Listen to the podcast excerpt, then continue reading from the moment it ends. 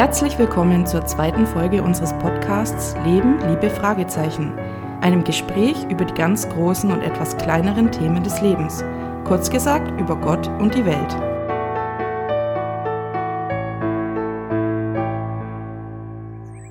An unserem Tisch sitzen heute erneut Bernd Weidner, Pfarrer der Pfarreiengemeinschaft Augsburg-Oberhausen-Bärenkeller, ich, die Redakteurin Laura Göttlicher und Sophia Ried, eine Musikerin. Apropos Musik. Friedrich Nietzsche sagte einst, ohne Musik wäre das Leben ein Irrtum. Dem kann ich nur zustimmen. Habt ihr euch beim Hören der letzten und dieser Folge gefragt, von wem die schöne Klaviermusik stammt? Der Komponist Dennis Beseke Beltrametti schrieb sie als Bühnenmusik für Momo. Vielen Dank, lieber Dennis, dass wir sie für unseren Podcast verwenden dürfen. Damit noch nicht genug der Musik News. Heute beginnen wir unsere Playlist Leben, Liebe, Notenzeichen. Hier findet ihr alle Musiktitel zu unseren Gesprächen. Das erste Stück ist ein Nachtrag zu unserer ersten Folge unter dem Thema Dasein. Erweitern wir die Ansichten zu diesem Thema um eine nicht vordergründig theologisch geprägte mit der Sokosophie von Captain Peng und den Tentakeln von Delphi. Captain Peng und die Tentakel von Delphi ist eine 2012 gegründete deutsche Alternative Hip-Hop-Band rund um den Schauspieler Robert Gwistek als Sänger und Rapper. Gebt ihnen etwas Zeit und hört euch die grandiosen Texte öfters an. Ich zitiere hier nur, also kehren wir zurück an den Ursprung des Ursprungs des Ursprungs des Ursprungs, zurück an den sogenannten Eisprung des Ursprungs. Und was davor ist, das ist dann meine Quelle, an die ich jetzt mal meine kühne Frage stelle. Warum? Sie antwortet nicht. Nicht gerade eine Quelle, die durch Service besticht. Nachdem wir uns in unserem letzten Gespräch mit der Basis aller menschlichen Dinge, dem Dasein, auseinandergesetzt haben, widmen wir uns heute dem nächsten großen Thema, das scheinbar untrennbar mit der menschlichen Existenz zusammenhängt. Der Nietzsche sagte auch, das Le Wesen des Lebens ist der Wille zur Macht. Der Titel unserer neuen Folge ist daher gleichzeitig auch ein Wunsch für dich, lieber Bernd, bevor es jetzt losgeht. May the Force be with you. Möge die Macht mit dir sein. Macht, definiert als die Gesamtheit der Mittel und Kräfte, die jemandem oder einer Sache anderen gegenüber zur Verfügung stehen, ist ein komplexer Begriff, der sich auf alle menschlichen Lebensbereiche auswirkt. Deshalb haben wir uns heute vier Themenblöcke ausgesucht, die wir näher beleuchten möchten. Die Werkzeuge der Macht, Macht in Beziehungen, Macht durch Identifikation und Macht in der Kirche. Wir starten direkt im Bereich Werkzeuge der Macht. Lieber Bernd, vollende bitte folgende Satzanfänge ganz spontan. Wer Macht hat, kann was verändern. Macht, Macht. Nix. Machtgefüge sollten kontrollierbar sein. Die unbesiegbarste Macht auf Erden ist vielleicht die Liebe. Zum Ende der ersten Folge wähltest du ja das Thema dieser Folge aus mit den Worten, diejenigen, die mich kennen, sagen, er wählt Macht. Und das stimmt auch. Wie sehen dich denn diejenigen, die dich kennen, unter dem Aspekt der Macht? Naja, ich bin schon vom Titel her Leiter einer Pfarreiengemeinschaft und ich meine, dass Leitung wahrgenommen werden muss, weil immer geleitet wird und wenn es der, der es soll, nicht macht, macht es ein anderer. Und deswegen bin ich der Meinung, dass der Leiter leiten soll und das hat was mit Macht zu tun. Jetzt hast du geantwortet, wie du deine Position in Verbindung mit Macht siehst, aber nicht, wie du glaubst, dass die anderen dich sehen. Die anderen werden sagen, der weiß schon, was er will und er versucht auch seine Dinge durchzusetzen, aber meistens ist das, was er will, gar nicht so falsch. Und wie siehst du dich in deiner Machtposition, die du hast? Ja, ich denke schon, dass ich jemand bin, der das eben wahrnimmt und der versucht, mit den Dingen umzugehen, also mit den Möglichkeiten, die er hat, umzugehen. Aber ich glaube schon, dass ich nicht der bin, der e-, egoistische Machtinteressen durchsetzen will, sondern mir geht schon um die Sache. Abraham Lincoln hat ja gesagt, willst du den Charakter eines Menschen erkennen, so gib ihm Macht. Ja, schon. Du betrittst einen Raum mit mehreren Menschen. Erkennst du, wer die mächtigste Person in dem Raum ist? Ja, vorausgesetzt, dass es eine gibt, die mächtiger als die anderen, kann man das schon spüren, denke ich. Und woran? Wie sich zum Beispiel andere um einen gruppieren, wer das Wort führt, wer im Mittelpunkt steht, aber unter Umständen auch durchs Gegenteil. Sag mal genauer. Ja, also wer, wer mächtig ist und das weiß, muss sich nicht unbedingt zwingend immer den Mittelpunkt spielen. Der kann sich auch zurücknehmen und auch mal beobachten und er den anderen den Raum lassen. Genau. Der muss nicht dann dauernd drum ringen und sich aufblasen, um mhm. mächtig zu sein. Also wenn sich jemand aufbläst und den Vordergrund spielt und seine Position auch betonen will durch sein Auftreten, sieht man das sehr schnell. Es gibt aber durchaus auch graue Eminenzen, die eher im Hintergrund sind und die Fäden ziehen, aber gar nicht so gerne die Frontrolle haben. Was sind denn die Werkzeuge der Macht, würdest du sagen? Was sind die Werkzeuge und die Merkmale der Macht? Du hast gesagt, man steht automatisch im Mittelpunkt. Ja. Ich würde vielleicht sagen, man muss gar nicht laut sprechen. Also wenn ich wirklich Macht habe. Mhm. Ja, über, über gehen wir davon aus, ich, ich habe wirklich habe Macht. Und mir, dann, dann muss ich nicht meine Position ständig mir erkämpfen gegenüber anderen. Dann kann ich, wie gesagt, ruhiger bleiben. Dann kann ich Entscheidungen treffen. Ich kann die auch begründen. Ich kann die auch zu vermitteln suchen, meine Entscheidungen, wenn sie klug sind. Ähm, Werkzeuge der Macht. Denke zum Beispiel Informationen weitergeben, teilhaben lassen an dem, was wichtig ist, sind für mich persönlich wichtige Werkzeuge der Macht, dass ich auch begründen kann, warum Dinge und Entscheidungen so und so getroffen werden. Wir haben uns überlegt, dass dazu eigentlich auch kommt, ich muss mich gar nicht rechtfertigen, weil was ich sage gilt. Mhm. Nur wenn ich will, dass Menschen sich auch, auch mittragen, also es geht jetzt nicht nur Macht als Despot und Gewaltherrscher und Alleinherrscher, sondern wenn ich eine gewisse Rolle, eine Leitungsrolle habe, die mit Macht verbunden ist, dann will ich ja, dass Menschen das, was mir wichtig ist, was ich durchsetzen auch möchte, mittragen und das begleiten. Und deswegen muss ich es schon erklären. Und ich denke, das ist kein Zeichen von Schwäche, mich zu erklären. Im Gegenteil. Also das bringt Teilhabe, finde ich, an den Entscheidungen. Ah, das ist interessant, weil also was wir auch gelesen haben, was ein großes Merkmal von Macht ist, ist eigentlich, dass die Macht auf eine Art tabuisiert wird. Also es wird verschleiert oder im, es wird charismatisiert oder mythologisiert. Auf keinen Fall, dass man im Ernstfall auch nicht unbedingt was darlegen muss, wie die Machtaspekte laufen. Weil es könnte ja sein, ich muss dann, kommen da plötzlich in einen Druck, mich legitimieren zu müssen. Oder plötzlich ähm, muss ich Abhängigkeiten transparent machen zum Beispiel. Aber ich finde ja Macht nicht, nicht als was Negatives, sondern Macht ist ja die Möglichkeit zu gestalten. Und wenn es etwas Positives ist, ist es ja nicht schlecht oder schwierig, die, die, die Dinge zu begründen die dazu führen, dass ich folgende Entscheidungen treffe, die mir wichtig sind, die ich auch dann umzusetzen versuche. Deswegen Macht ist gerne dunkel, wenn sie, äh, wenn das Gefühl da ist, ja so ganz ordentlich ist es nicht und da werden Menschen vielleicht auch manipuliert und es geht darum, egoistische Eigeninteressen durchzusetzen, die den anderen nicht dienen. Dann muss ich natürlich verschleiern, was ich was ich möchte und was ich äh, durchsetzen will. Aber wenn das anständig und ehrlich ist und dem Gemeinwohl zum Beispiel dient, dann ist es ja gut, es zu erklären, damit die Menschen auch verstehen, warum was passiert. Das heißt, du siehst den Begriff Macht erstmal neutral. Schaffst du das? Die Macht ist mit dir, habe ich vorhin gehört, äh, oder sei mit dir. Es gibt die helle, die, die, gute und die dunkle Seite der Macht. Ich sehe Macht grundsätzlich positiv, weil ich Ohnmacht als sehr schwierig empfinde. Das ist für dich das Gegenteil. Hm, nicht unbedingt das Gegenteil. Das Gegenteil ist Machtmissbrauch. Mhm. Mhm. Macht, im positiven Sinne Machtmissbrauch. Ohnmacht ist auch eine Variante, die da vielleicht auch irgendwo dazwischen liegt. Dass ich nicht in der Lage bin, Dinge positiv zu gestalten oder zu verändern. Das ist nicht schön. Laura kam auf den Gedanken, was mit mächtigen Personen einhergeht, ist, man zeigt keine Schwäche oder auch keine gesundheitliche Schwierigkeit und es gibt auch einfach im besten Falle keinerlei persönliche Skandale um die Person rum. Jetzt bei dir in deiner Machtposition würdest du sagen, ja, das ist auch so, dass du da guckst, dass von dir persönlich wenig rauskommt, weil es dich unangreifbarer oder gefestigter in deiner Position lässt, ohne das negativ zu bewerten, mhm. einfach nur.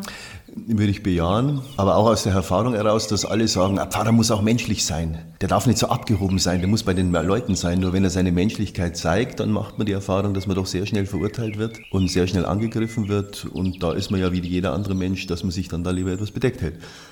Das ist ja eigentlich schade, oder? Also, ja, dass es gleich in sowas ja, läuft, klar. dass in dem Moment, wo du Menschlichkeit zeigst.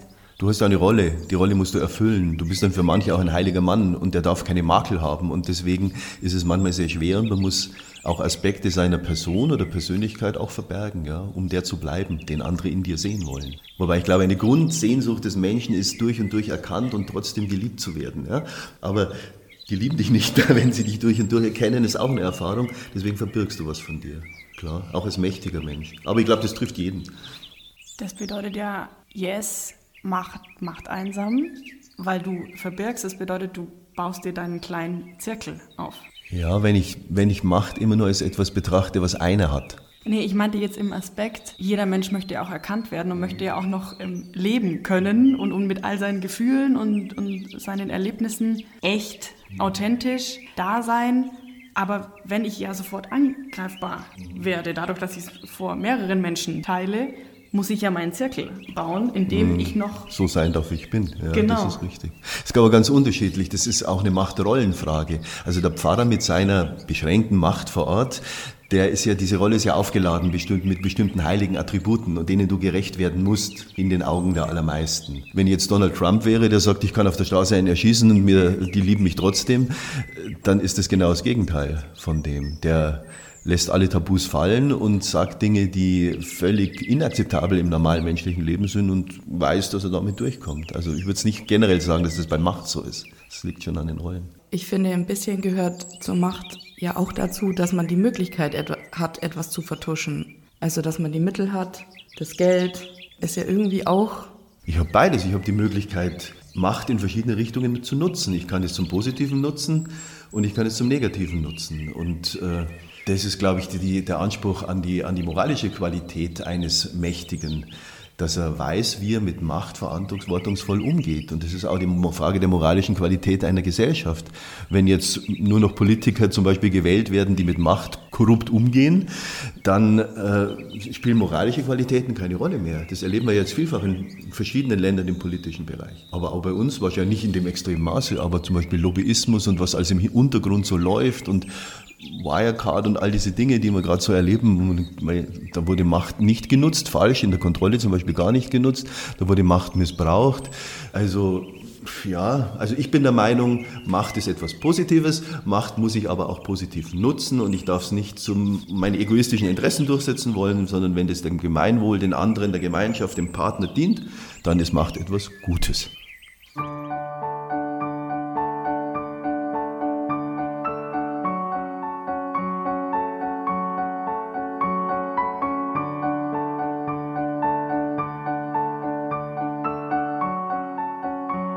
Schließe ich doch mal direkt das zweite Stück auf unserer neuen Playlist an.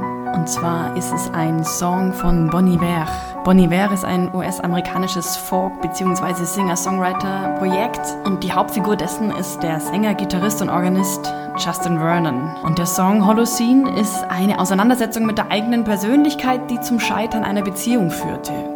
Wie dieser Song jetzt zum Thema Macht passt, Hören wir erstmal den Song und daraufhin den Fragen von Laura und Bernds Antworten zu. Holocene ist auf unserer Playlist Leben, Liebe, Notenzeichen.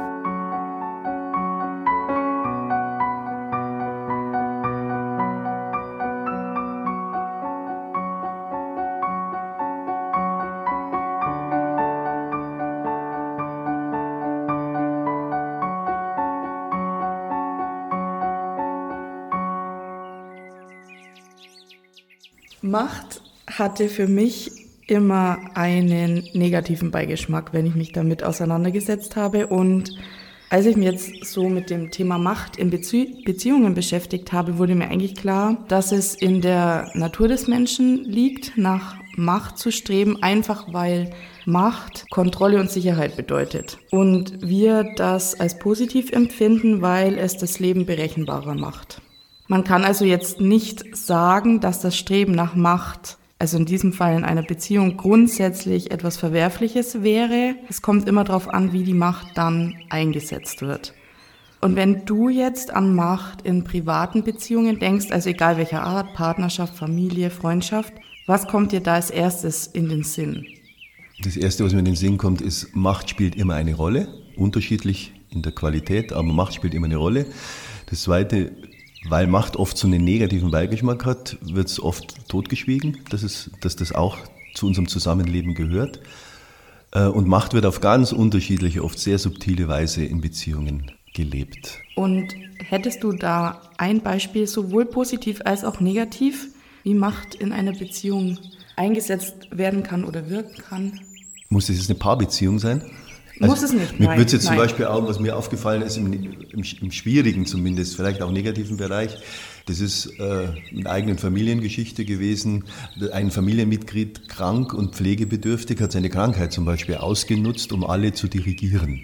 Die eigene Schwäche genutzt, um alle an unsichtbaren Fäden zu ziehen und um sich herum so etwas aufzubauen. Das ist negativ und sehr subtil, weil ja der Eindruck ist, der Starke hat Macht, aber auch der Schwache kann durch das Nutzen seiner Schwäche Macht ausüben. Genau, ich habe aber auch Beziehungen erlebt, wo die Stärke des einen Menschen, des einen Partners dem anderen geholfen hat, sich auch aufzurichten mit seinem Leben. Der ist am anderen gewachsen und gereift. Also Macht, die ermutigt hat, den anderen auch so authentisch und echt und ehrlich zu sein, jemand, denke jetzt an eine Frau, die da eher so etwas in sich gekrümmt war und dann auch durch eine Beziehung auch gelernt hat, ja zu sagen zu sich selber und das fand ich sehr positiv, wo der andere der Stärkere war und die Stärke genutzt hat zum Guten. Ich habe gelesen, ähm, dass eine Beziehung dadurch definiert wird, dass sich das Verhalten des einen Partners positiv oder negativ auf den anderen Partner auswirken kann. Also das ist eine Voraussetzung.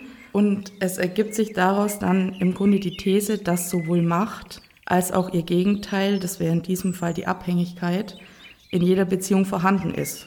Denkst du, das trifft zu? Oder kannst du dir vorstellen, dass es eine Beziehung ohne Macht oder Machtverhältnisse überhaupt geben kann? Nein, Macht spielt immer eine Rolle. Immer.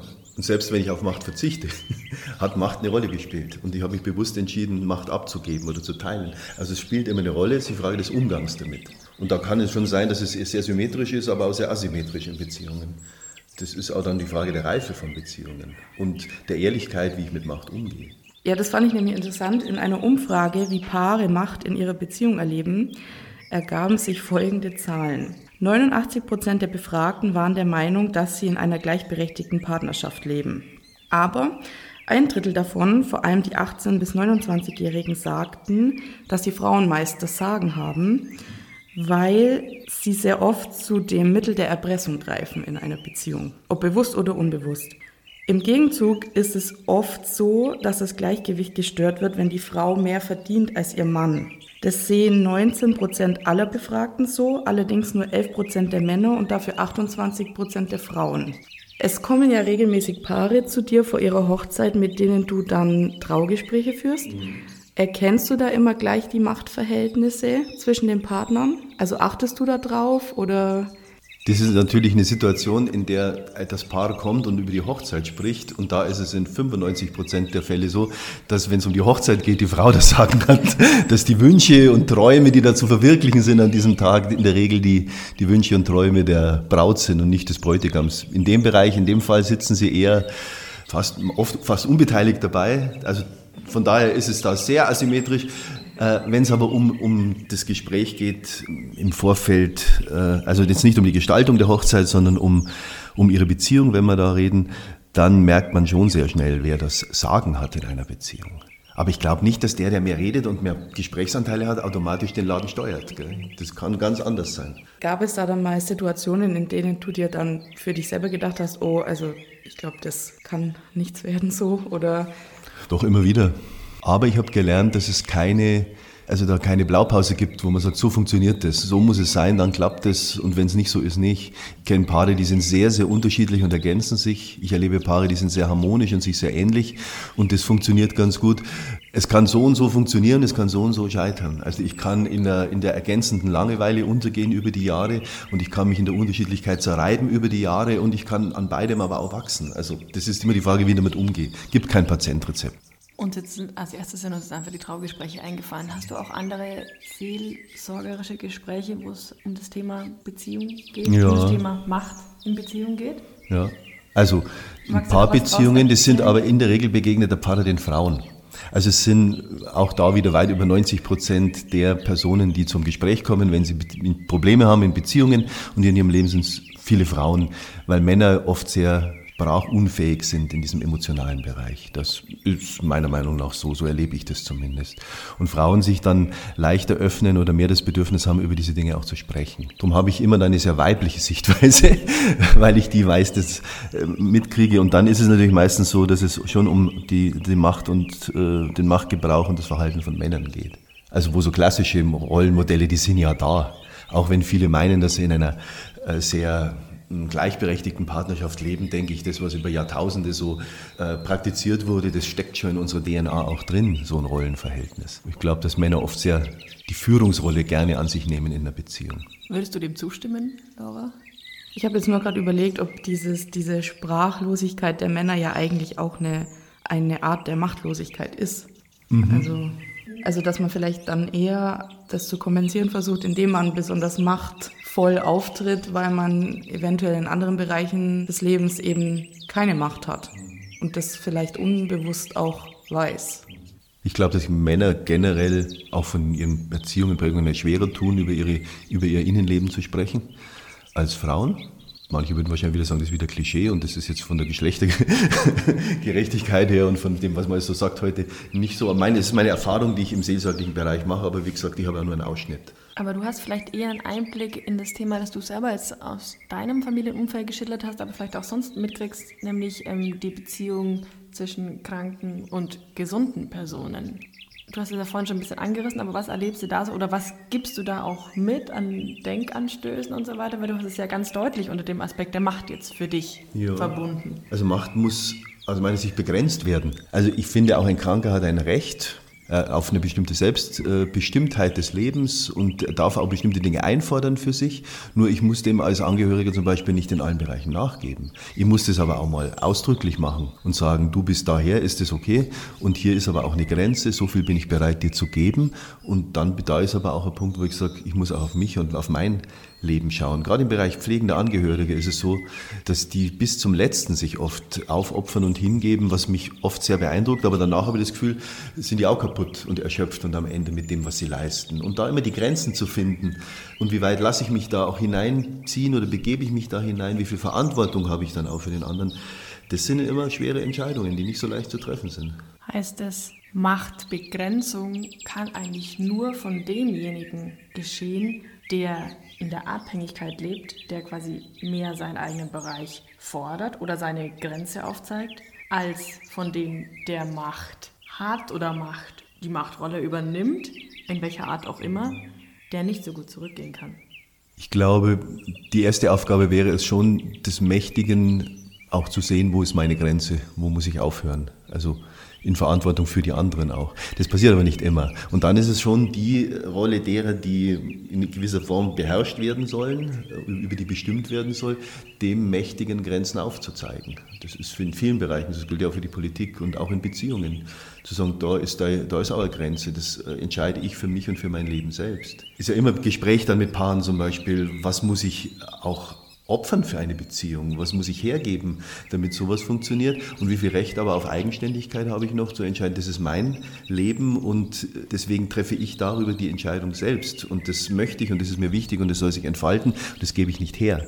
Ich glaube, dass es heute auch deutlich schwieriger ist in Beziehungen, als das früher war, zumindest lebbar war weil heute die klassischen Rollenmuster sich weit aufgelöst haben und jedes Paar für sich selber letztlich definieren muss. Früher war klar, der Mann bis in die 70er hat das Aufenthaltsbestimmungsrecht für die Frau, hat den Arbeitsvertrag unterschrieben, hat entschieden, ob die arbeiten darf oder nicht. Das war jetzt für die Frauen sicher schwerer damals, das auszuhalten, was da an an Beherrschtheit oder Beherrschung war über sie.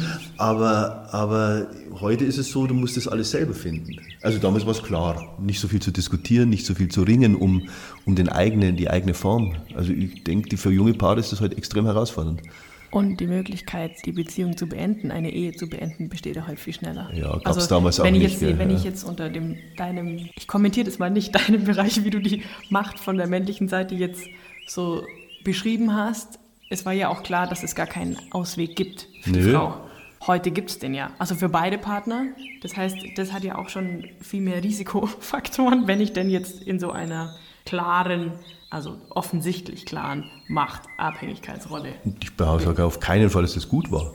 Das also ich finde, Frauen haben ja auch viel gewonnen dadurch, dass sie nicht mehr in dieser wirtschaftlichen Abhängigkeit sind, dass der gesellschaftliche Druck nicht mehr der ist, der er früher war. Das hat viel Freiheit gegeben und das ist eine positive Entwicklung, die man auch sehen muss. Und bloß weil die Ehen besser gehalten haben, äh, heißt es noch lange nicht, dass die Menschen dadurch glücklicher waren. Oft im Gegenteil. Und ich erlebe als Pfarrer auch Situationen, trotz des, äh, des kirchlichen Eheverständnisses und der Unauflöslichkeit der Ehe, wo ich sagen muss, da müssen sie weg. Da können sie nicht bleiben. Das ist zerstörerisch. Und tust du dir damit eigentlich schwer?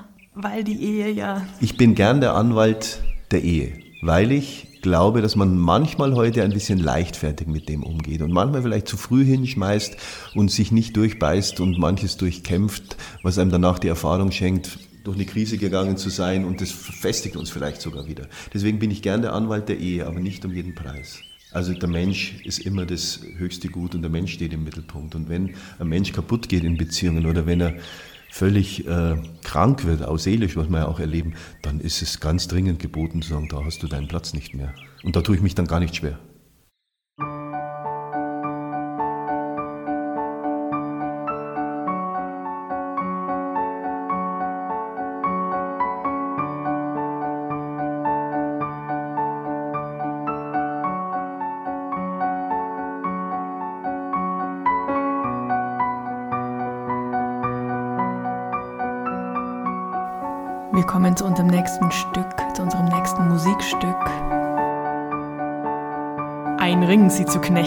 Alle zu finden, ins Dunkel zu treiben und ewig zu binden. Einige unter euch wissen sicherlich, woher dieses Gedicht stammt. Aus der Feder von Mr. Tolkien. Es ist eine Passage des Ringgedichts aus seinem Epos Der Herr der Ringe. Diese berühmte Passage beschreibt, wie der dunkle Herrscher Sauron heimlich den stärksten Ring der Macht schmiedet, der alle Völker Mittelerdes ihm unterjochen soll. Ich habe aus der umfangreichen Filmmusik die Musik zu einer Szene des dritten Teils herausgesucht. Der Turkses Denethor hat gerade seinen einzig noch lebenden Sohn hinaus vor die Tore der Stadt in eine Schlacht gezwungen, die dieser und seine Soldaten eigentlich nicht überleben können. Sein Sohn bleibt gehorsam und fügt sich seinem Schicksal. Während vor den Toren die Soldaten niedergemetzelt werden, wird der kleine Hobbit Pippin aufgefordert, für den Vater Denethor ein Lied zu singen. Wir hören uns die Filmmusik samt Lied jetzt an. Ihr findet sie auf Leben, Liebe, Notenzeichen.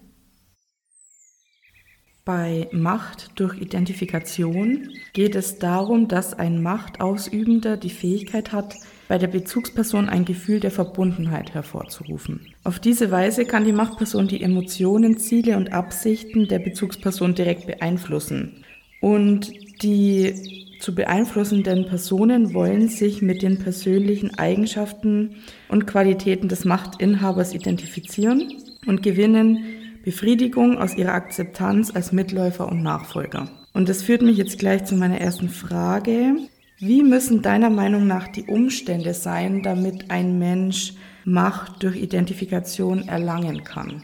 Ich würde mal vermuten, dass eine gewisse Unsicherheit, eine Verunsicherung, Enttäuschung vielleicht auch manchmal bei dem Menschen vorliegt, der sich da identifizieren möchte. Ich mache ein Beispiel in Politik, wenn Menschen von, die, von der Politik, von Politikern, vom Establishment, von allem enttäuscht sind, wenn sie nicht mehr äh, merken, dass sie selbst irgendwie eine wirkmächtig sind, dass sie keine, dass ihre Entscheidungen, auch ihre Wahlen letztlich nichts bewirken, nichts verändern, wenn es zu solchen Enttäuschungen kommt. Und dann kommt einer, der das artikuliert und der da sich äh, inszeniert als einer, der Widerstand äh, gegen das Ganze leistet, der nicht zu diesem Establishment gehört, der anders ist, der unsere Sprache spricht auch grober oft verletzender beleidige, dann kann das, glaube ich, passieren, dass Menschen sagen, genau der ist es. Der sagt jetzt das, was sich sonst keiner mehr sagen traut, was man nicht mehr aussprechen kann. Da muss schon viel vorher zerbrochen sein an Vertrauen auch und in, in das Bestehende. Dann gibt es aber auch, glaube ich, so eine Banalität. Also es gibt ja auch Einfluss im Internet von allen möglichen Bereichen, Influencer, die mir sagen, wie ich ausschauen muss, wie ich meine Haare stylen muss, wie ich mich schminken muss und ähnliches, wo Millionen dann sagen, ja, dann muss ich meine Haare so haben und dann muss ich mich so schminken, wo ich denke, äh, das ist auch ein bisschen Arglosigkeit oder ein bisschen Ich-Schwäche vielleicht auch, dass ich mich so dominieren lasse von, von anderen. Ich glaube, das ist immer schon ein Mix aus verschiedenen Dingen, kommt aber ein bisschen auf die Situation an. Also ich wollte sowieso auf die Influencer eingehen. Kurz, was im, wie im Duden ein Influencer beschrieben wird. Und zwar ist ein Influencer eine Person, die in den sozialen Netzwerken wie Facebook oder Instagram besonders bekannt und einflussreich ist und bestimmte Werbebotschaften oder Auffassungen vermittelt. Und das fand ich sehr interessant. Eine Umfrage der Initiative clicksafe.de hat ergeben, dass 50 Prozent der befragten Jugendlichen auf Kaufempfehlungen von Influencern hören Gut ein Fünftel gab an, dass ihr Meinungsbild von Influencern geprägt ist und damit ist der Einfluss von bekannten Social-Media-Persönlichkeiten auf Jugendliche fast so hoch wie der von Lehrern. Der von Lehrern liegt bei 25 Prozent. Ein extremes Beispiel ist der Fußballstar Cristiano Ronaldo, der von der Tageszeitung Die Welt zum wahrscheinlich mächtigsten Influencer der Welt gekürt wurde. Jemand, der mehr Einfluss auf die Menschheit hat als jeder andere Prominente oder Sportler. Er hat zum Beispiel zurzeit mehr als 232 Millionen Follower allein auf Instagram. Und jetzt die Frage, wieso haben Influencer gerade jetzt so viel Einfluss, vor allem auf die Jugend? Heißt das, den Menschen fehlt in der heutigen Zeit etwas? Bekommen äh, Kinder und Jugendliche sonst keinen Orientierungspunkt mehr oder, oder wie, wie erklärst du dir das?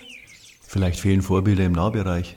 Ich bin mir nicht so ganz so sicher, ob das wirklich dann so funktioniert, wenn es ums Wesentliche geht bei diesen Umfragen. Aber ich, es kann man schon vorstellen, dass es äh, für junge Leute halt schwierig ist, Vorbilder zu finden in, ihrem, in ihrer Umgebung, die für sie maßgeblich sind, die sie die Maßstäbe schätzen. Warum ein Ronaldo dann so viel Einfluss hat, das entzieht sich echt meiner, meiner Beurteilung. Ich, ich kann es nicht beurteilen, ich kann es auch nicht wirklich verstehen. Ich ja dann äh, einen Einschub vielleicht.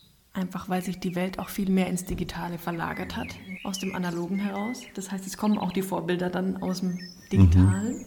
Ich bin jetzt kein so digitaler Mensch, von daher spüre ich das nicht so. Und ich würde mir immer die Frage stellen, was will der von mir? Also was ist die Motivation, was treibt den an?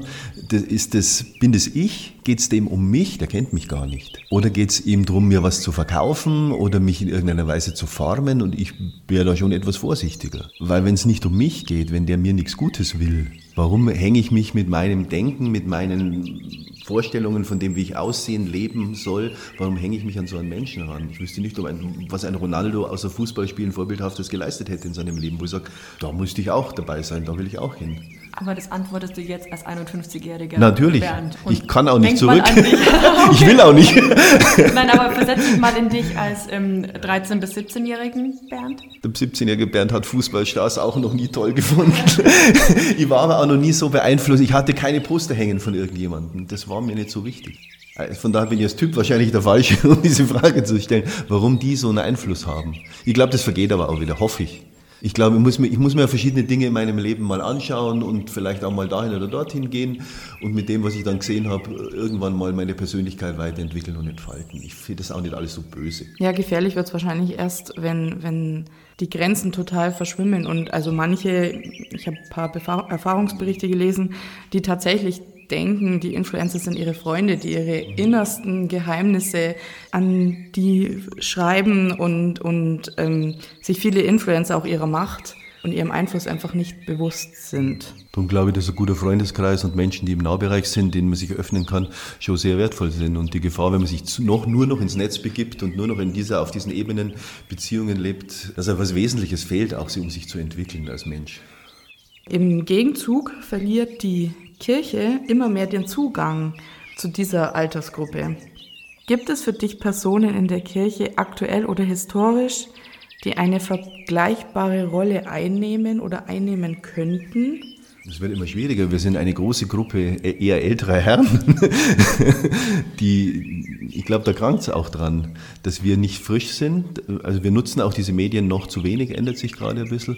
Wir haben auch doch eine eher etwas antiquiert verstaubtes Auftreten, das oft nicht mehr ernst genommen wird. Das sehe ich schon so, wenn man Auftritte von Kirchenleuten, Bischöfen und Ähnlichen in ihren Gewändern mit ihren Mützen, Stäben und sonstigen Quasten und Bommeln sieht, dann ist es vielleicht noch erheiternd, aber nicht wirklich vorbildlich für junge Leute heute. Also du musst ja erst einmal glaubwürdig wahrgenommen werden als jemand, der was zu sagen hat. Aber wenn du schon optisch so daherkommst, dass die alle über dich lachen, also es sind nur noch kleine Nischengruppen, die letztlich das toll finden. Der Rest findet uns eher im besten Falle lustig, so wie wir auftreten. Macht es schwierig. Ja. Und, und wie müsste Kirche deiner Meinung nach dann sein, um junge Menschen anzusprechen? Oder was müsste sich da verändern? Ich müsste, da müsste Kirche mehr hinhören auf das, was junge Leute wollen, erst einmal. Ich kann ja hier gar nicht die Antwort geben. Äh, wir versuchen dann immer, unsere Botschaft an die hinzubringen. Ich glaube, mit dem Hören wird es mal anfangen. Was bewegt euch? Welche Formen sucht ihr, um irgendwas zu leben oder auszudrücken und davon zu lernen und dann Antworten zu finden. Also wir sind nicht die, die im Moment den Leuten die Antworten geben. Wir sind nicht mal mehr die, die gefragt werden, bedauerlicherweise. Ich behaupte, das, was die wollen, ist absolut im Portfolio. Nur sind die einerseits mit gewissen Sachen beschäftigt, aber das, was die brauchen und wollen, ist absolut im Portfolio. Ja, also im grundsätzlichen Ja würde ich auch meinen, wenn es um Fragen von Sinn und Werten und solchen Dingen geht, hat Kirche schon noch was zu sagen. Ich meine vielleicht auch, die Verpackung ist nicht die, oder wir finden nicht die Formen und Formate, wo das zur Sprache kommt. Vielleicht fragen wir wirklich zu wenig und bepredigen nur. Ähm, man könnte Jesus vielleicht als einen der ersten großen Influencer bezeichnen. Was waren so seine Strategien, Menschen zu erreichen? Also wie sah sein Marketing aus und welche Macht hatte er? Hatte er Macht? Jesus ging hin, Jesus hat verkündet, er hat seine Botschaft gesagt, glaubwürdig. Er ist auch weitergegangen, er hat keine Abhängigkeitsverhältnisse geschaffen. Jesus hat vor allen Dingen erst einmal das gelebt, was er verkündet hat. Und Macht Jesus ging in die absolute Unmacht hinein. Das, das, Interessante ist ja, dass der ans Kreuz gegangen ist. Das ist als Christentum ist ja völlig paradox, dass in dem Moment, wo Jesus gekreuzigt wird, besiegt er die Macht des Todes. So, also im Moment absoluter Ohnmacht erringt er seinen größten Sieg. Das heißt, er durchbricht zunächst einmal normale menschlich logische Machtstrukturen. Insofern hat er einen unendlichen Einfluss auf die Menschheitsgeschichte gerade dadurch bekommen, dass er sich in einen absoluten Zustand der Ohnmacht begeben hat. Und das erschließt sich einem nicht so leicht. Was bedeutet das? Dass ich das, dass ich das durchbreche und nicht mitmache mit dem, was üblich ist. Dass ich mich sogar in das hineinbegebe, mich gefangen nehmen, töten lasse, er hätte ja auch verschwinden können und sagen, jetzt ist gut, äh, und dass ich diesen Weg gehe in absoluter Hingabe und Leidenschaft für die Menschen und auch akzeptiere, dass das nach einem großen Scheitern aussieht.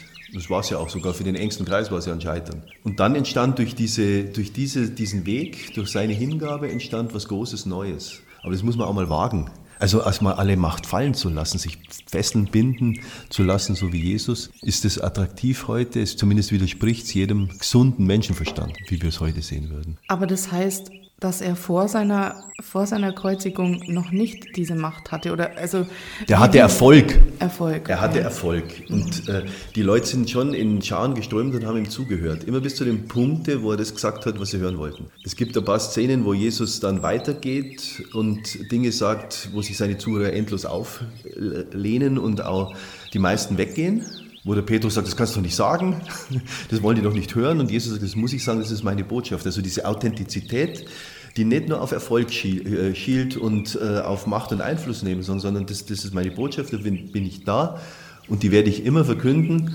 auch wenn sie nicht beklatscht wird. Wer gekreuzigt wurde, war am Ende nicht so erfolgreich mit seiner Botschaft bei den Leuten. Das ist doch eine super Überleitung zu unserem vierten Themenbereich Macht in der Kirche.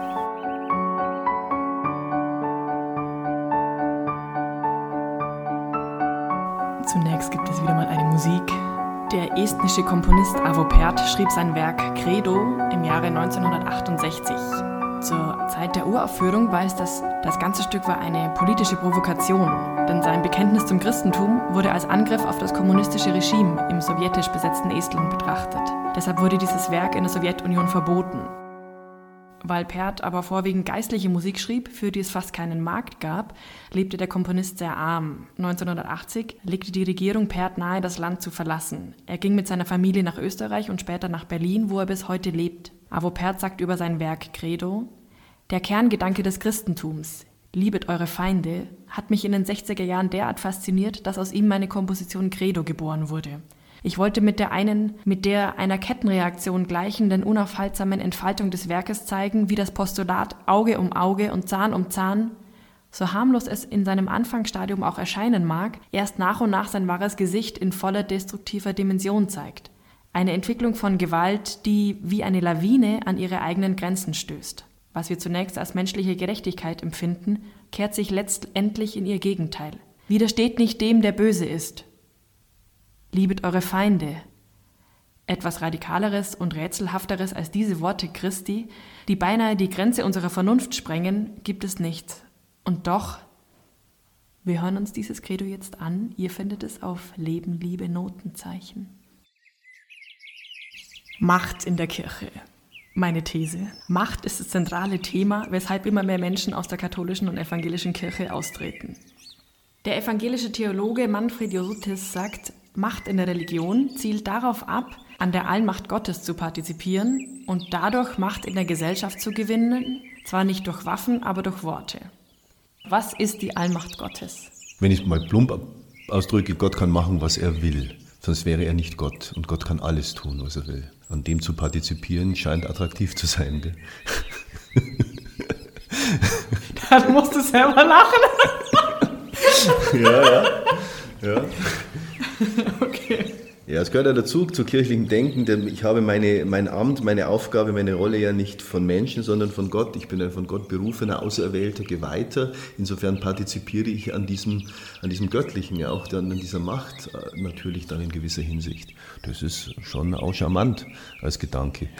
Ja, die Basis für die Allmacht Gottes, würde ich jetzt laienhaft sagen, ist ja, dass er über allem steht, oder? Ja, und dass er sich letztlich, während aus meiner Sicht ich mich gegenüber Gott legitimieren und rechtfertigen muss für mein Handeln, muss Gott das nicht, weil es keine Instanz mehr über ihm gibt. Er ist die höchste Instanz und wer für die höchste Instanz zu sprechen in Anspruch nimmt, der macht sich im menschlichen Kontext selbst auch gerne mal zur höchsten Instanz. Jesus gibt seinen Jüngern mit dem Auftrag zur Sendung ja auch Macht, also Sünden zu vergeben, zu heilen, zu taufen und so weiter, womit aber gleich formuliert ja auch eine Versuchung verbunden ist. Wie kann es geistliche Autorität ohne Klerikalismus und Machtmissbrauch geben? Zunächst ist das, was Jesus da dem, der Kirche und jetzt in der Geschichte so gewachsen auch dem Kleriker anvertraut, ein großes Geschenk. Also wenn ich zum Beispiel Sünden vergeben darf, ich kann sie nicht selbst, sondern ich bin der, der quasi als Werkzeug und Instrument äh, Menschen etwas zusprechen darf, was unheimlich heilsam und befreiend ist, was dem Menschen gut tut. Und damit muss ich sorgsam umgehen. Ich habe nicht die Macht, Sünden zu vergeben, sondern Gott hat die Macht und ich bin Werkzeug da dazwischen. Das wird aber bisweilen verwechselt, oder? Genau, richtig. Pastoralmacht gibt es. Wenn du seelsorglich zum Beispiel über Menschen dominierst, sie von dir abhängig machst äh, und das, was dir da gegeben ist, nutzt, ja, unter Umständen auch, um deine eigenen Machtgelüste und Fantasien auszuleben, bewusst oder unbewusst. Das passiert und das ist gefährlich. Man muss da sehr sorgsam sein. Also du sagst, es kann geistliche Autorität geben, wenn ich immer als Basis meines Agierens und meines beruflichen Seins habe, dass ich zwischen der höchsten Instanz und denen, die mir schutzbefohlen sind, stehe. Das war lange auch das Bild dass da ich mir mal eine eigene Relativität da, bewusst bin. Genau, da ist Mensch da, aber selbst das ist schon gefährlich, weil dieser Vermittler zwischen von allem, also der Kleriker, der Priester in der Tradition der katholischen Kirche, steht zwischen Gott und den Menschen in beide Richtungen und du brauchst ihn immer für alles. Und das glaube ich ist ein falsches Bild. Denn der Priester muss, er hat die Aufgabe, die Menschen in eine persönliche Beziehung, in einen persönlichen Kontakt mit Gott zu bringen und nicht das Zwischenglied zu sein, über den alles laufen muss. Also du musst den Kanal frei machen, helfen. Und das ist schon auch eine Seel Seelsorge und seelsorgliche Begleitung, soll dem Einzelnen helfen, dass er in eine persönliche Beziehung reinwächst und nicht abhängig ist davon, dass du alles bist für die Leute. Das war aber sehr lange so, dass der Kleriker, der Priester einfach der Mittler für alles war. Ist eine Fehlentwicklung gewesen aus meiner Sicht. Ist ein großes Problem der Kirche, dass die Machtkontrolle fehlt? Ja, natürlich, kann man eindeutig so sagen. Die katholische und die evangelische Kirche sind die größten Institutionen in Deutschland. Sie sind der zweitgrößte Arbeitgeber nach dem öffentlichen Dienst. Ihr Einfluss ist in der Verfassung festgeschrieben. 2019 sind mehr als eine halbe Million Menschen aus beiden Kirchen ausgetreten, mehr als je zuvor. In der katholischen Kirche waren es 272.771 Menschen. Ist die Stellung im Staat trotz der abnehmenden Mitgliederzahl noch gerechtfertigt? Katholische Kirche ist neben dem Staat der größte Arbeitgeber und hat einfach eine Rolle.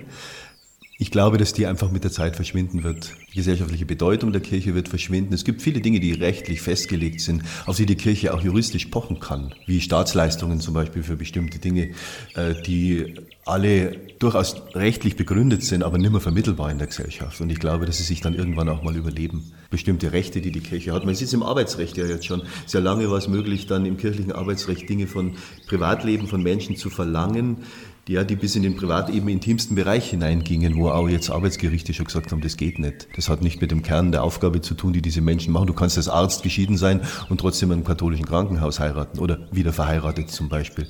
Also diese Dinge sind nicht aufrechtzuerhalten auf Dauer und ich glaube, dass das gut ist. Ich glaube, dass Kirche auch nicht mehr die Rolle hat, Menschen letztlich vorschreiben zu können in einer Gesellschaft, in einem Staat, wie Menschen leben müssen. Wir machen ein Angebot. Wir stellen einen Weg vor, wie wir glauben, dass Leben gelingen kann, aber wir haben hier nicht das Recht, äh, alle zu dominieren in ihren Lebensentwürfen. Ja, das Verhältnis von Staat und Kirche lebt ja zum großen Anteil eigentlich vom gesellschaftlichen Konsens, also mehr als von abstrakten Verfassungsgrundsätzen. Aber ein Drittel aller Bundesbürger gehört keiner Volkskirche mehr an und zudem nimmt unter den Katholiken und Protestanten auch die Kirchenbindung ab. Der Konsens bröckelt also, die Gleichgültigkeit nimmt zu, das Wissen über und die Akzeptanz von Glaubenssätzen und Morallehren hat abgenommen. Die Kirche scheint mir jetzt darauf mehr schlecht als recht vorbereitet zu sein. Äh, sie gibt ungern Auskünfte über Finanzstrukturen und sie ist jetzt eher da über kritische Nachfragen. Im März 2013 wurde Franziskus zum neuen Papst gewählt. Er wirkte zunächst beunruhigend für die reichen Christen Europas. Er lebt in einem Gästehaus, wird in einem Mittelklassewagen gefahren, will eine bescheidene Kirche der Armen. Ist es noch immer so? Welche Macht hat er wirklich? Und wie sind aus deiner Sicht die Machtstrukturen im Vatikan und bei den Kardinälen? Nun bin ich alles andere als ein Kenner der internen Machtstrukturen, aber die Tatsache, dass er im Gästehaus äh, wohnen geblieben ist, zeigt, dass er sich ja bestimmten Dingen entziehen will, dass er sich nicht den Machtstrukturen, die es da im Vatikan gibt, dass er sich denen nicht unterordnen will, sondern eigenständig und frei bleiben wollte. Wie weit ihm das gelingt, ist schwer zu beurteilen von außen her. Das sieht man jetzt gerade wieder an der Instruktion, die da diese Woche kam aus Rom von der Klerikerkongregation über die Frage von Gemeindeleitung, wo man nur staunen kann, welchen Zentralismus Rom da wieder ausübt. Der ist ja nie so groß gewesen, der römische Zentralismus, wie seit dem letzten Jahrhundert. Auch Papst Johannes Paul II. hat ja ganz viel Macht nach Rom geholt und sehr viel Entscheidungskompetenz nach Rom geholt. Und Franziskus ist schon der, der sagt, es gehört wieder mehr in die Verantwortung der Bischöfe. Die Kollegialität der Bischöfe ist ihm wichtig, sagt er von Anfang an. Im, im Sinne von weg von den Kardinälen und vom Weg Vatikan vom römischen Zentralismus hin mehr zu, die Ortskirchen dürfen mehr Entscheidungskompetenz wieder bekommen, sollen das wieder bekommen, was sehr gut ist. Aber das wirkte jetzt gerade diese Woche nicht so, weil man eben gerade, wenn man jetzt erlebt, wie in Deutschland gesucht wird nach Leitung, Leitungsmodellen, wo Priester und Laien gleichberechtigt miteinander Leitung übernehmen, dann von Rom ganz klar kommt, nein, die letzte Entscheidung und äh, die oberste Machtstellung damit letztlich auch muss der Pfarrer haben in der Gemeinde. Was übrigens die hauptsächlich gerade Laien aufregt, aus meiner Sicht aber auch die Priester aufregen sollte, weil die wenigen, die da bleiben, immer mehr in eine Leitungs- und Verantwortungsrolle gedrängt werden, die denen die, die gar nicht gerecht werden können. Das überfordert ja permanent. Also ich finde es beängstigend, was und da kommt. Es gibt einfach auch immer, immer, immer weniger von euch. Natürlich, im Augsburger Seminar sind, glaube ich, gerade sieben Priesteramtskandidaten. Wir waren 107 im Haus damals.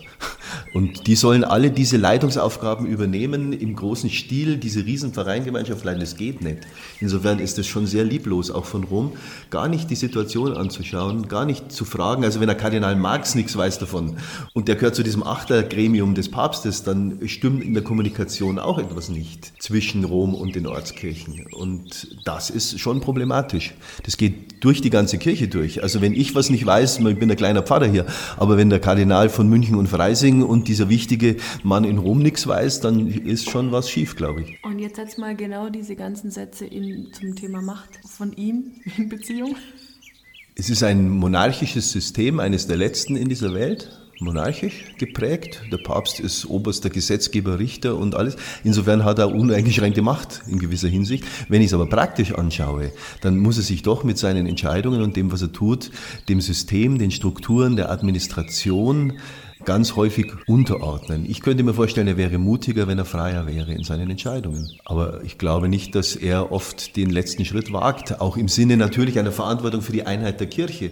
Du kannst für Deutschland Dinge entscheiden, wo hier alle klatschen, aber in ganz Asien und Afrika und Latein, in diesen Ortskirchen äh, wäre die Gefahr einer Spaltung und Trennung natürlich da. Also eine Kirche ist auch nicht schwer zu führen, das äh, wäre zu führende Gemeinschaft, weil wir in der Entwicklung her, also wenn du gerade mal die Rolle der Frau betrachtest, Ordination von Frauen, Diakonat der Frau, würden hier die meisten sagen, super, wenn ich meine indischen Kollegen frage, die schlagen die Hände beim Kopf zusammen und sagen, nie, niemals, das geht nicht. Also Rom entscheidet nicht nur für die Deutschen, was das schwierig macht. Wie viel Macht und Geld sollten denn Kirchen haben, deren Gründer arm lebte und von sich sagte, dass sein Reich nicht von dieser Welt sei? Wenn du kein Geld hast, kannst du nichts Gutes tun. Du kannst nicht helfen den Armen. Ich denke, diese absolute Armut von Kirche scheint mir ein bisschen sehr idealistisch zu sein. Wir sind als Deutsche eine reiche Kirche. Das gibt uns gewisse Möglichkeiten und Vorteile, auch im sozialen Bereich, aber auch, dass unsere Kirchen renoviert werden, dass, unsere, dass wir Pfarrheime haben, dass wir hauptberufliche äh, Mitarbeiter im kirchlichen Leben haben. Das ist ähm, dem Geld geschuldet und der Kirchensteuer geschuldet. Das kann man lassen dann würde die Kirche armer, ärmer werden, aber dadurch, dadurch allein würden wir noch nicht lebendiger werden und noch nicht, der Glaube würde nicht dadurch wachsen. Aber natürlich ist es schon so, dass Geld Macht ist und das Geld manchmal eine zu starke Dominanz hat in unserem kirchlichen Leben. Du hast jetzt vorhin schon das Thema Machtstrukturen so ein bisschen angesprochen. Ich möchte mal ein bisschen die Machtstrukturen in der katholischen und evangelischen Kirche vergleichen. Braucht es eigentlich nicht unweigerlich auch in der katholischen Kirche so evangelische Strukturen wie Synoden, also Parlamente der kirchlichen Selbstverwaltung, die Ämter wählen und braucht es eine Macht, die von der Gemeinde ausgeht? Ich kann mir schon vorstellen, dass synodale Strukturen der katholischen Kirche sehr gut tun würden, dass man etwas diese klerikale Abgeschlossenheit aufbrechen würde.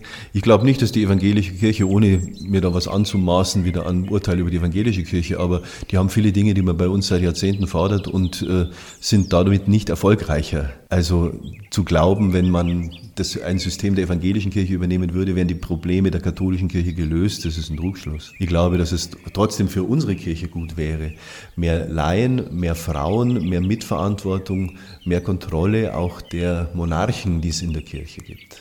Hat sich denn die Institution katholische Kirche mit ihrer Art, hohe bis höchste Ämter zu vergeben, mit ihrer Art, Entscheidungen zu treffen und so ihre Macht zu erhalten, nicht verselbstständigt und von ihren normalen Mitgliedern entfremdet, beziehungsweise merkt mehr schlecht als recht, worum es eigentlich gehen sollte? Also bräuchte es nicht eher eine Änderung im Sinne von Hannah Arendts Definition des Machtbegriffs, dass Macht etwas ist, was in Kommunikation und Verständigung entsteht? Wenn Gläubige der Kirche nicht mehr vertrauen, gibt es keine Bindung mehr und die können jederzeit austreten. Hm. Was heißt denn der Kirche nicht mehr vertrauen? Es ist ja interessant, wer ist denn das? Also Gläubige sind ja, zunächst mal auch die Kirche.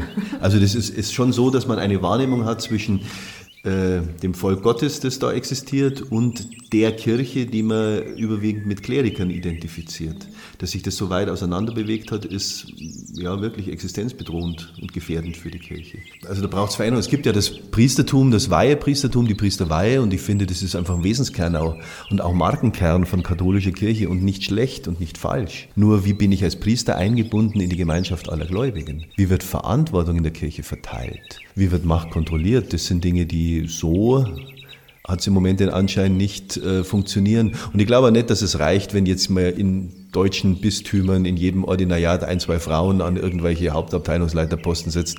Damit hat sich das noch nicht verändert. Definierst du dich eher als einer von denen aus der Kirche oder als einer von denen, die nicht äh, in der Institution Kirche drin sind, sondern die auch aus dem Volke kommen? Ich komme aus dem Volke und bin trotzdem Teil dieser Kirche, auch natürlich Teil des Klerus, klar.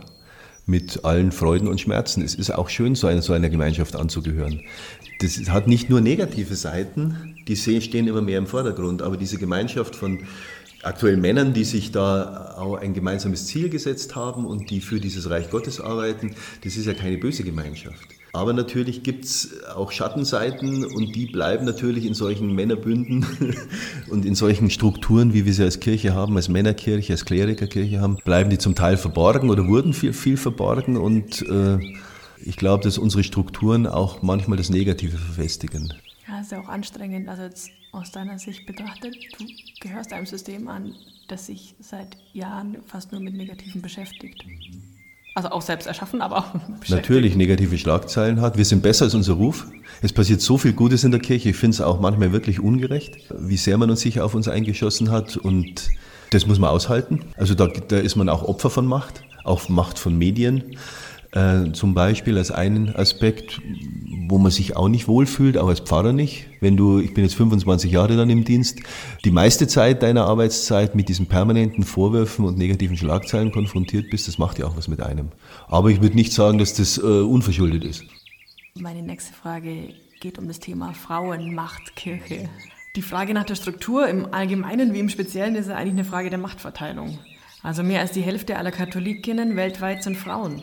Nach dem Missbrauchsskandal der katholischen Kirche, der wohl zum großen Teil als Basis hat, dass es ein geistliches Amt in der Hand von Klerikern im Kontext eines männerbündischen Systems ist, der zu diesen Konsequenzen führte, formieren sich mehr und mehr Frauenbewegungen, die nach einer neuen geschlechtergerechten bzw. geschlechtsunabhängigen Machtverteilung rufen. Also sagen wir mal Maria 2.0 oder der Kirchenstreik im Mai 2019 Sie stemmen sich gegen eine theologisch legalisierte Ungleichberechtigung und Machtasymmetrie und dem grundsätzlich aufgebauten Gegensatz zwischen Männern und Frauen. Auf der Deutschen Bischofskonferenz, ich meine 2018, sagte der Vorsitzende Kardinal Reinhard Marx, der Eindruck, dass die Kirche, wenn es um Macht geht, letztendlich eine Männerkirche ist, muss in der Weltkirche und auch hier im Vatikan überwunden werden. Sonst werden die jungen Frauen bei uns keine wirkliche Gestaltungsmöglichkeit finden. Es ist höchste Zeit. Der Bischof von Regensburg, Rudolf Vorderholzer, sagte, es führt keinen Millimeter weiter, wenn wir uns die Geschichte der Kirche zurechtbasteln, um uns am Ende dann etwa ein Frauenpriestertum zu genehmigen. Was sagst du? Zunächst einmal, dass es äh, große Spannungen in der Kirche bei diesem Thema gibt und dass auch sowas wie eine deutsche Bischofskonferenz keine einheitliche Gruppe ist mit einer einheitlichen Meinung, sondern dass das sehr weit auseinander geht. Meine persönliche Meinung ist, dass ich es persönlich schon für äußerst falsch gehalten habe, als Johannes Paul II. die Diskussion über dieses Thema verboten hat. Das geht nicht dass ich Menschen die Diskussion verbiete. Da hat man sich auch mehr Macht angemaßt als Papst in Rom, als dem Papst, denke ich, zustimmt. Ich denke, die Kirche lebt vom Diskurs, lebte sie immer schon, vom Ringen um Wahrheiten und da dürfen sich alle daran beteiligen. Anders kann man heute auch Menschen, die in demokratischen Ländern leben, äh, kann man ihnen das gar nicht erklären oder plausibel machen. Deswegen meine ich, dass erstens mal diskutiert werden darf drüber und dass es verschiedene Meinungen geben darf. Zu diesem Thema gibt es ja auch bei den Bischöfen und Kardinälen. Ich persönlich meine, dass ich mir dass eine Ordination von Frauen auch in der katholischen Kirche denkbar ist. Ob es schon eine Priesterweihe ist oder ob man nicht erst mit dem Diakonat der Frau beginnen sollte. Ich kenne schon auch die theologischen Streitpunkte, die es da gibt, aber ich persönlich komme zur Schlussfolgerung, dass eine Diakonweihe von Frauen allerhöchste Zeit wäre. Für uns, was dann wieder die anderen Ortskirchen sagen, äh, das kann wieder was ganz anderes sein. Ist es nicht die pure Arroganz dass ich in einem letzte Woche bei der letzten Folge sagtest du schrumpfendem Volk Gottes bin, fast niemand mehr da habe im Vergleich zu früher und dann noch sagt, nee, also das geht nicht, nee, und das können wir nicht ändern und nee, das geht auch nicht und das wollen wir bitte auch nicht und es soll bitte so bleiben, wie es war. Ich glaube, dass wir es uns auf Dauer nicht leisten können, so Kirche zu sein. Und ich glaube schon, dass es um Macht geht, dass man nicht Macht nicht abgeben will, dass diese Männerbünde einfach auch ganz starr sind und dass es da Strukturen gibt, die verhindern, dass Kirche sich erneuert. Und Kirche muss sich erneuern. Das war immer Grundprinzip von Kirche, dass sie sich erneuern muss. Kardinal Marx sagte ebenso, wir werden jetzt nicht auf Rom warten. Geht es nicht eigentlich darum? Also von oben wird es in nächster Zeit keine großen Veränderungen ausgesprochen geben. Die Zeit des Einbruchs, des Hinterfragens von Machtstrukturen, von Gesetzmäßigkeiten, von schwindendem gesellschaftlichen Einfluss ist doch eigentlich eine Zeit der Chancen. Sollte nicht die Veränderung im Kleinen beginnen und sich zu einer Bewegung ausbreiten, an der dann die da oben nicht mehr vorbeikommen? Wir dürfen uns nicht überschätzen hier in unserer gesamtkirchlichen Bedeutung als deutsche Kirche. Wir sind nur noch knapp 22 Millionen. 2050 werden wir die Hälfte sein. Äh, von denen gehen wie viel in die Kirche? 5 Prozent. Also die, denen es wirklich noch am Herzen liegt und dafür kämpfen, das ist wirklich eine kleine Gruppe, weltkirchlich betrachtet, eine extremste Minderheit. Das heißt, wir dürfen natürlich nicht meinen, wir könnten allen sagen, wie es geht, hier wir Deutschen. Das heißt, so ein gesamtweltkirchlicher Dialog ist ein schwieriges Thema, ist ein Konzilsthema eigentlich, aber da hocken auch nur Bischöfe dann. Das heißt, wie kommt es zu einem Dialog in der, in der Weltkirche? Wäre für mich eine Frage. Das zweite ist, wie viel Autonomie dürfen Ortskirchen haben? Gibt es Dinge, wo man sagt, die sind in Deutschland möglich, die müssen aber in Kerala, in Indien nicht unbedingt sein? Können wir unterschiedliche Geschwindigkeiten gehen in der, in der Entwicklung der Kirche? Ich meine ja, wir können nicht warten, weil unsere Kirche bricht in den nächsten Jahrzehnten äh, zusammen, auch die Klerikerstruktur bricht zusammen, das geht alles gar nicht mehr. Und da meine ich, hat der Kardinal Marx sehr recht, wenn er sagt, wir können nicht warten. Wie weit man dann Entscheidungen trifft und wie sehr man dann auch in Konflikt mit Rom geht, das ist dann für Bischöfe natürlich noch deutlich schwieriger, weil die haben ja auch den Dienst an der Einheit zu leisten, darf man nie vergessen. Die, deren Verpflichtung ist es, uns in Verbundenheit mit der katholischen Kirche zu halten. Und das ist, finde ich, auch sehr wichtig. Ich bin mal ganz konkret. Wärst du dabei, eine Frau als Diakonin oder Priesterin in der Pfarreingemeinschaft zu haben, wenn denn jetzt eine Frau auf dich zukäme? Sehr gerne. Ich hatte gestern Dienstgespräch in der Früh, da waren zwölf Personen am Tisch, zehn Frauen, der Kaplan und ich. Das heißt, Frauen spielen ja in meinem Arbeitsalltag in verschiedensten pastoralen Diensten schon eine wichtige Rolle und ohne die ging es gar nicht. Kannst du dir weitere kirchengesetzüberschreitende Sachen vorstellen? Ich meine, du sagst ja, als einer der wenigen Priester heutzutage wird die Kirche von oben da grundsätzlich nicht mehr viel sagen. Und einfach, als, ein, einfach etwas für dich zu beschließen. Als Pfarrer, hat man, als Pfarrer hat man ja Spielräume. Das ist ja, ist ja nicht so, dass man permanent von oben gegängelt würde und dass man ständig irgendwelchen Formen von Machtausübung ausgesetzt wäre, sondern wenn du als Pfarrer irgendwo installiert bist, fest in deiner Pfarrei und keine goldenen Löffel stiehlst, hast du eigentlich viel Freiheiten und viel Möglichkeiten. Und ich denke, Dinge, man muss Dinge vor Ort auch anpassen. Gleichzeitig habe ich als Pfarrer die Verantwortung, in Einheit mit der Kirche zu bleiben. Ich bin jetzt keiner, der eine, Freikirche gründen möchte mit den Fans von Bernd Weidner, die das mögen, wie das ist. Das kann man ja immer viel leichter. Statt 11.000 Menschen, für die man da ist und alles tun muss, zu sagen, ach, da suche ich mir 200, die genauso ticken wie ich, die das cool finden, wie ich das mache und rede und mit denen mache ich dann so mein eigen Ding ich bin katholischer Priester, ich bin es gern und ich bin gern Teil dieser Kirche und ich will auch nicht spalterisch tätig sein, aber Freiheiten ausnutzen, finde ich, muss man schon und selber denken. Wir haben noch eine letzte Abschlussfrage vorbereitet und zwar sagte Mahatma Gandhi, Liebe ist die stärkste Macht der Welt und doch ist sie die demütigste, die man sich vorstellen kann.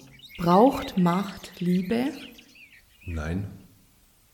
Du kannst sehr lieblos Macht ausüben, du brauchst sie nicht. Aber wenn Macht, so wie es vorher gesagt habe, positiv sein will, dann ist wahrscheinlich die beste Kontrolle, Beschränkung, das beste Fundament und die beste Legitimation von Macht wahrscheinlich schon die Liebe. Liebe und dann tue, was du willst, sagt der heilige Augustinus. Insofern, wenn ich das, was ich tue, aus Liebe tue, dann wird Macht immer eine positive Auswirkung haben. Vielen Dank, lieber Bernd, für all deine Worte. Vielen Dank, lieber David, fürs Aufzeichnen. Damit beenden wir die heutige Folge. Unserer nächsten Folge, der dritten Folge, geht es um das Thema Sterben und Tod. Dabei sitzt neben Laura Göttlicher und mir der Pfarrer Michael Sauler, der Leiter der Klinikseelsorge am Universitätsklinikum Augsburg. Damit verabschieden wir uns mit unserer zweiten Folge von Leben, Liebe, Fragezeichen. Auf Wiederhören.